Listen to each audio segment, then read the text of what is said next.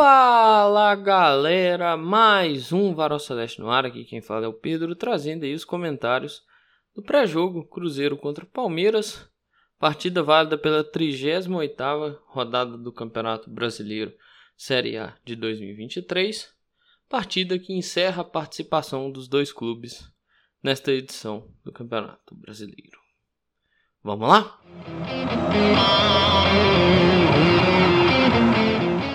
Fazer mais leve, né? Dessa vez aí dá para fazer o pós-jogo mais leve, sem precisar fazer conta, pá. A conta é mais simples, né? Pô, bom demais. Mas antes de fazer conta, vão passar os relacionados, né? Se o meu Twitter aqui deixar, né? É. Que é aquela, ainda tem um jogo para jogar, tem uma situação para acontecer né? E o Cruzeiro, querendo ou não, busca ainda atingir a meta da Sul-Americana, né?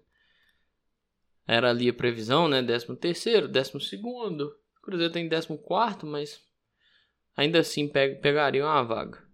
E após meu Twitter permitir aqui, eu vou só falar um negócio. Tá chovendo no momento que eu tô gravando. Então alguns barulhos de fundo são da chuva, viu? Passando aos relacionados. Goleiros: Rafael Cabral, Anderson e Gabriel Mesquita. Defensores: João Marcelo, Kaique, Palácios. Meu Deus, o cara foi relacionado para o último jogo. Podia dar férias antecipadas. Lucas Oliveira, Luciano Castan, Marlon, Juan Santos, William e Wesley Gasolina. Meio-campistas: Fernando Henrique, Henrique Rodrigues, Ian Lucas, Japa, Lucas Silva, Matheus Pereira e Nicão. Vital tá fora, hein?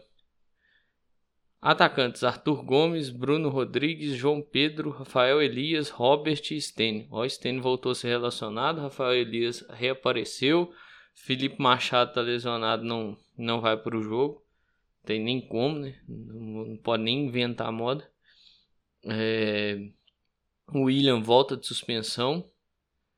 Deixa eu ver aqui quem mais que talvez seja uma novidade. O Neres por questões familiares está fora dessa partida, segundo o que informa o clube. Bom, preocupação basicamente nenhuma, velho. Sendo bem sincero, assim, eu tô fazendo episódio bem naquele mote que eu fiz todos os, 30, os 37 anteriores, né? Preocupação basicamente nenhuma.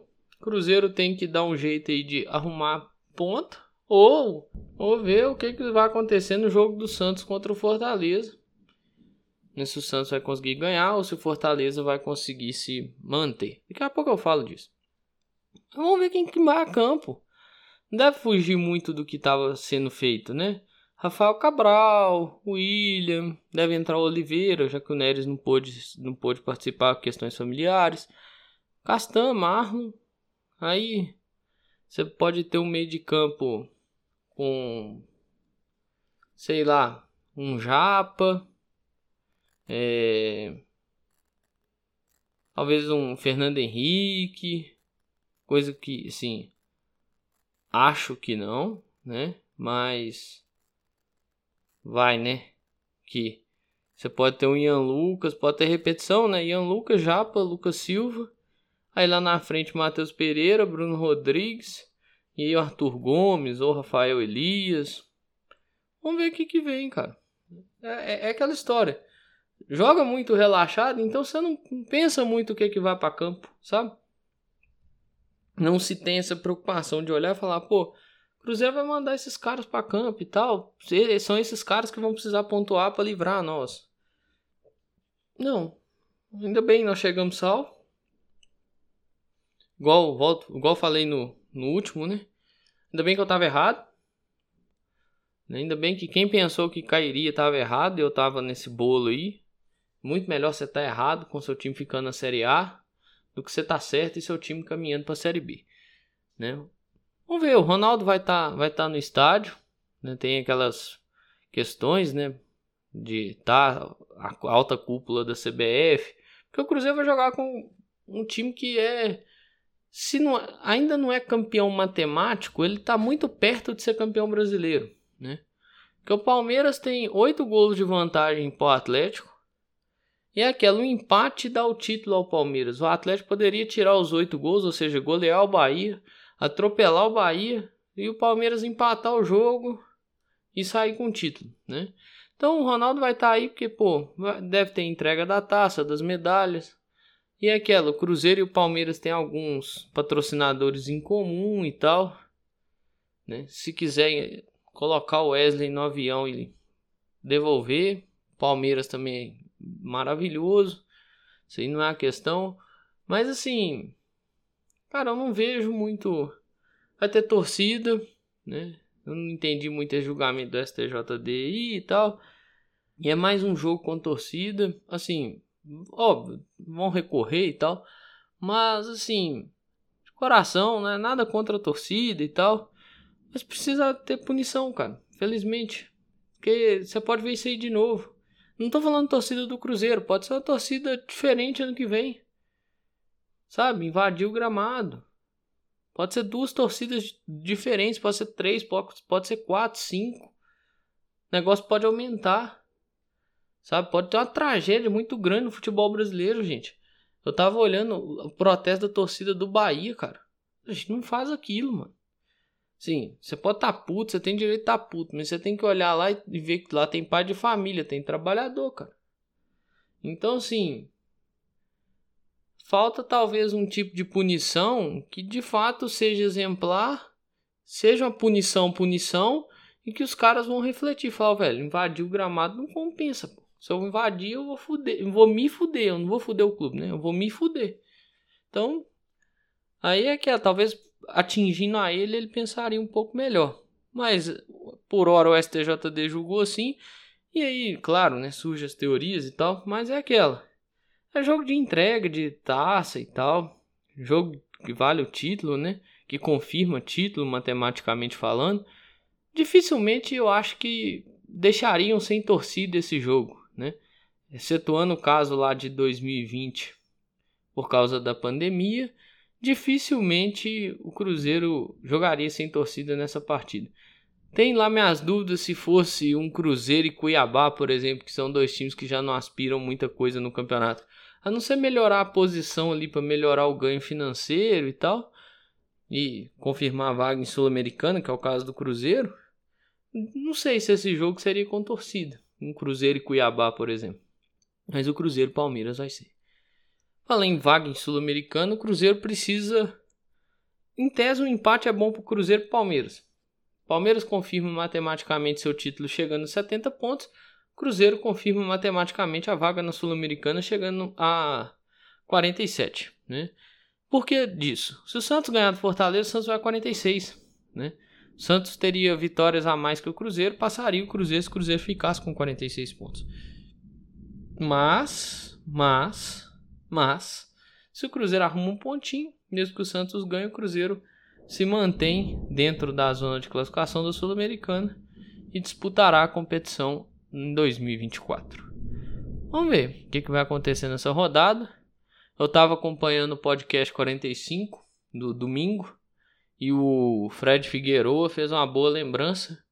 O Fortaleza tem possibilidade de terminar dentro do G10. Fortaleza não aspira a chegar na Libertadores e tudo mais, mas esse G10 para o futebol nordestino ele é muito valorizado.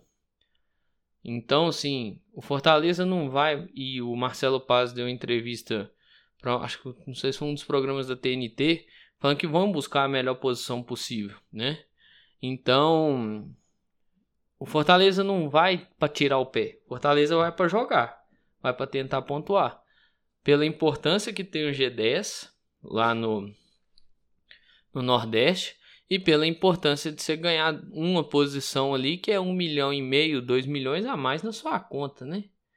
Então tem esse detalhe. Uma melhor, um melhor posicionamento significa uma melhor premiação. Né?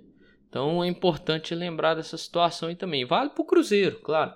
Cruzeiro se ganha um jogo, dependendo da combinação de resultados, pode terminar um pouquinho mais para cima, né? E ganhar um pouquinho a mais. Mas assim, Vamos ver o que, que acontece, velho. Eu de coração não sei muito o que falar nesse, nesse último episódio. É... Só torci mesmo, sabe? De que se tenha muito cuidado com 2024 do Cruzeiro. Você olha o Elias, o Elias com o time brigando contra o rebaixamento. E eu entendo que o Elias não é um funcionário direto do Cruzeiro, mas ele está envolvido em assuntos que tangem o Cruzeiro. É, você olha o Elias, que é um funcionário da holding do Ronaldo, o cara tá na festa do Corinthians, mano, do Fábio Santos lá, mano.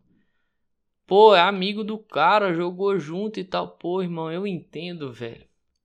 Mas você é um cara hoje que você é ligado ao, a um cara que ele é dono de dois clubes. E um dos clubes ao qual ele é dono tá brigando contra o rebaixamento, cara. Não se expõe desse jeito, não, sabe? É aquilo que eu falei no último episódio. E aquele desabafo nem acabou, porque amanhã eu vou acabar de fazer ele. Mas aí eu vou passar jogador a jogador, sabe? É. Assim. Como é que eu posso colocar isso aqui? É muito mal assessorado, cara. É uma turma muito mal assessorada. Uma assessoria pessimamente trabalhada, cara. Falta carinho, falta cuidado, falta ter noção. Olhar para a própria imagem, olhar para o lugar que vai se expor e falar assim, pô, velho, não é legal. É igual aquela vez lá, acho que foi dia 6 de novembro, 5 ou 6 de novembro, que o Ronaldo foi fazer uma live com o Cruzeiro entrando na zona de rebaixamento, cara. Para falar do Hendrick, nada contra o menino, inclusive deve estar tá aí, mas assim, cara, não é o momento. Faça um post na rede social, cara. Não é o momento de você fazer uma live para falar de um atleta que, pô, não, não é do seu time e seu time tá entrando na zona de rebaixamento, cara. Usa a cabeça, velho. Sabe? Falta, falta carinho, falta cuidado. Falta muito isso e que para 2024 se tenha carinho com a montagem do elenco, tenha cuidado com quem vai, colocar, vai ser responsável por montar esse elenco. Não pode ser o Pedro Martins. O, o Paulo André não pode ter ascendência aqui. O Elias, o Elias Idem. Não pode, cara. Tá comprovado 2023 foi uma bagunça. Tem a saída do, Alessandro aí, tem que ver se alguém vai assumir o lugar e tudo mais né, de, dessa função que o D'Alessandro fazia, se não vai ter uma pessoa para assumir essa, essa situação. Mas, cara, tem que ter carinho com a montagem de 2024 e tem que ter carinho em 2024 com as aparições, para não fazer tanta bobagem, sabe? Entender o momento, porque em 2022 ganhava muito. É bacana se aparecer quando ganha. Mas em 2022 aparecia na derrota, aparecia no empate. Ali é fácil. Na boa fase é fácil. Agora, na fase ruim, é dose você botar a carinha. Né? Então, vamos pensar nisso aí. Aparecer na fase boa é linda, é maravilhoso. Mas na fase ruim é complicado. Então tem que saber gerenciar essas crises. Né? Aparecer nos momentos certos e dar, dar as entrevistas com a maior assertividade possível. Porque olha, usar aquela frase do copo meio cheio no post de domingo foi cuspir na cara do torcedor, cara. Porque aquela entrevista contra o Flamengo, aquilo é uma putaria. Aquilo é uma sacanagem. Aquilo é um absurdo. Aquilo ali é, é um desrespeito com o torcedor, cara. É você olhar pro torcedor e chamar o torcedor de otário. Isso não existe. Pô. E aí você vem e usa essa frase no dia que consegue o objetivo, que o torcedor relaxa completamente com tudo que envolvia o Cruzeiro no ano de 2023, relaxa que eu falo assim, né, de ufa, conseguimos ficar na Série A, sabe? Tira aquela carga de tensão, você vem e bota, pô, me incomodou um pouco, sabe? Porque aquela entrevista, o cara botou a culpa na torcida e livrou todos os seus blue caps. Todos, absolutamente todos. Isso é algo para mim assim, que foi ridículo. Foi ridículo. Então é pensar melhor as ações para 2024, a começar pelo time. Montar um time um pouquinho melhor. Dar caminho a quem tem que dar caminho. E olhar com muito carinho para as deficiências do time.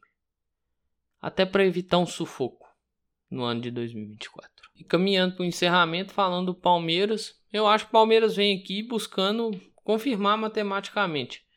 Né? E com a vitória, com o empate, eu não sei. Mas eles vão vir aqui para jogar. todo mundo sabe a sede de ganhar que o Abel tem. Então, assim, não acha que o Palmeiras vai vir aqui e contentar com o empate, não. Pode até contentar e tudo mais, mas não vai dar essa aparência, não. Vai buscar os três pontos aí e tentar chegar no 72 para sacramentar de vez as coisas, né?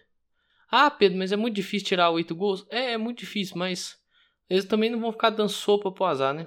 Então, eles vão jogar, vão tentar controlar o jogo, ser o mais é, assertivo possível nas tomadas de decisão e ser o mais pontual. Assim foi o Palmeiras contra o América. O Palmeiras goleia o América, mas é porque o América também deu muita possibilidade faz três gols contra o Fluminense, vale um. Mas assim, você olha depois o fim do jogo, é muito muito pontual, não se lança e não dá muito espaço também. Meio que tipo controlando o que já tinha, né? Então é provável que isso aconteça nesse jogo também. Vem para ser pontual, controlar o que já tem e confirmar o título que tá Vamos lá, 99%, vai. Para acabar de chegar aquele 1% ali, carregar tudo tirar da tomada e sair comemorando. É basicamente isso aí que eu penso dessa partida. Vamos ver. A observar quais serão os comportamentos dentro do campo amanhã.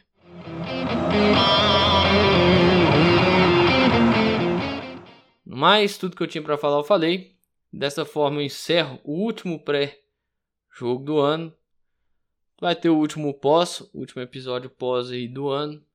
E deve ter mais um episódio aí mais pra frente. Mas isso tudo conforme for saindo, vocês vão recebendo as notificações aí. Quem tiver elas ativadas, quem não tiver, por favor, ative. E siga o Varal Celeste nos agregadores, no seu agregador favorito de podcasts. Beleza?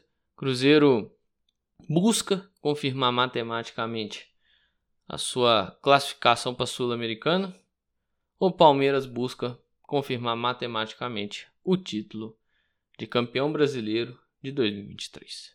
Mas é isso aí, pessoal. Um grande abraço a todas e todos. Eu espero que vocês fiquem bem. Se cuidem.